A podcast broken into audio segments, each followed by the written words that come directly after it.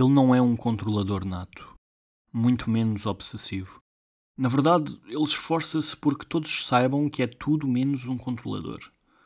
Ele gosta que toda a gente saiba o quanto ele aprecia que as coisas corram exatamente como têm de correr, sem pressão nenhuma, sabem? Ir com a corrente, seguir o caminho, sem qualquer stress. Como qualquer pessoa calma e não controladora. Alguém que aprecia a vida mas alguém que aprecia a vida não deixa de ter algumas preocupações, como desligar o esquentador depois do banho. Aliás, ele zela tanto pela sua segurança, do seu apartamento e do seu prédio que todos os dias verifica três vezes se desligou ou não o esquentador. Quão terrível seria se ele tivesse ficado ligado. Nessas coisas é que ninguém pensa. E quem é que nunca voltou para casa por ter achado que se esqueceu de fechar a porta? Ele faz isso regularmente. Não vá ao diabo de celas. O dia começou mal. O esquentador estava desligado e a porta ficou fechada, não é isso? Isso ele verificou. Começou mal porque houve um atraso gigante no autocarro. E não foi o atraso de 5 minutos que acontece vez sim, vez sim. O autocarro não passou e ele teve de esperar 23 minutos pelo próximo, que em vez de 23 minutos demorou 25 minutos e 42 segundos. Isso implicou que ele não chegou horas ao trabalho, algo que ele odeia, e naquele dia era dia de reunir com o chefe, ainda por cima era só um mau dia para chegar atrasado ao escritório. Quando chegou, descobriu que o João, que estava três secretários à sua direita, tinha um filho doente.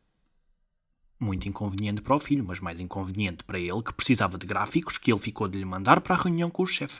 E sem gráficos ele ficaria muito mais limitado no que tinha de dizer. Ele tinha preparado um pequeno PowerPoint com slides em branco para os gráficos e agora simplesmente não tinha o que meter nesses slides. O que havia de fazer? Deixá-los em branco? Não, não. Isso é que não podia ser, porque o chefe ia achar que ele não tinha feito trabalho suficiente, que não era competente o suficiente, que não produzia o suficiente e tudo porque um miúdo de 5 anos apanhou uma amigdalite. Ele respirou fundo haveria de correr tudo bem. Pelo menos o esquentador estava desligado. Estava?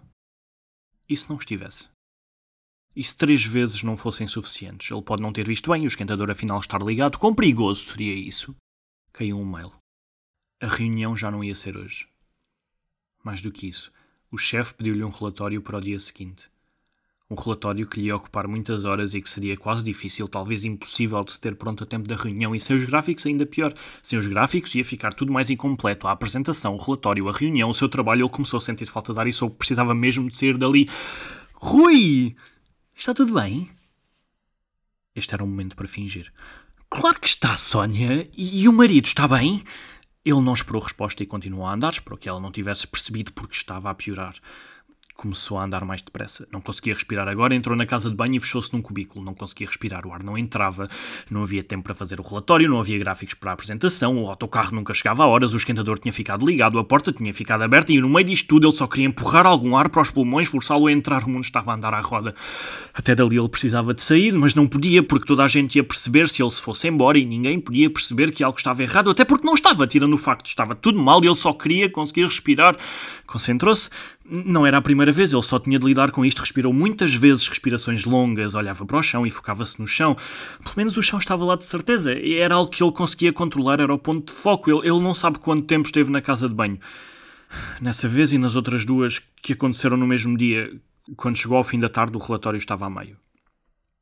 Teve de levá-lo para casa para terminar. Pelo menos quando chegou, a porta estava fechada e o esquentador desligado. Não que ele fosse um, um controlador nato ou obsessivo. Não, isso não era ele. É uma daquelas pessoas que vai com a corrente, sabem?